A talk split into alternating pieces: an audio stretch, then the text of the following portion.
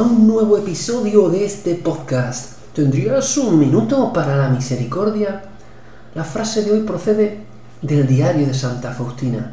En él leemos que Jesús le dice a Faustina, Hija mía, tu amor me compensa por la frialdad de muchas almas. Te pregunto, ¿pasas un rato con el Señor cada día? ¿Tienes un tiempo diario de oración o visitas la iglesia con frecuencia?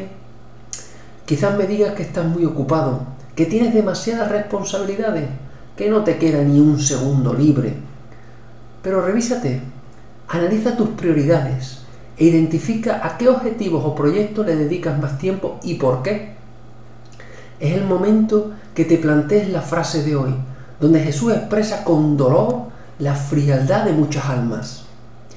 Si dedicas tiempo a amigos, a familiares, pregúntate, ¿tienes un momento para tu mejor amigo?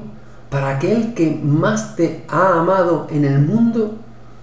Date cuenta de la deuda de amor que tienes contraída con Jesús. Él ha dado su vida por ti y por mí, por nosotros.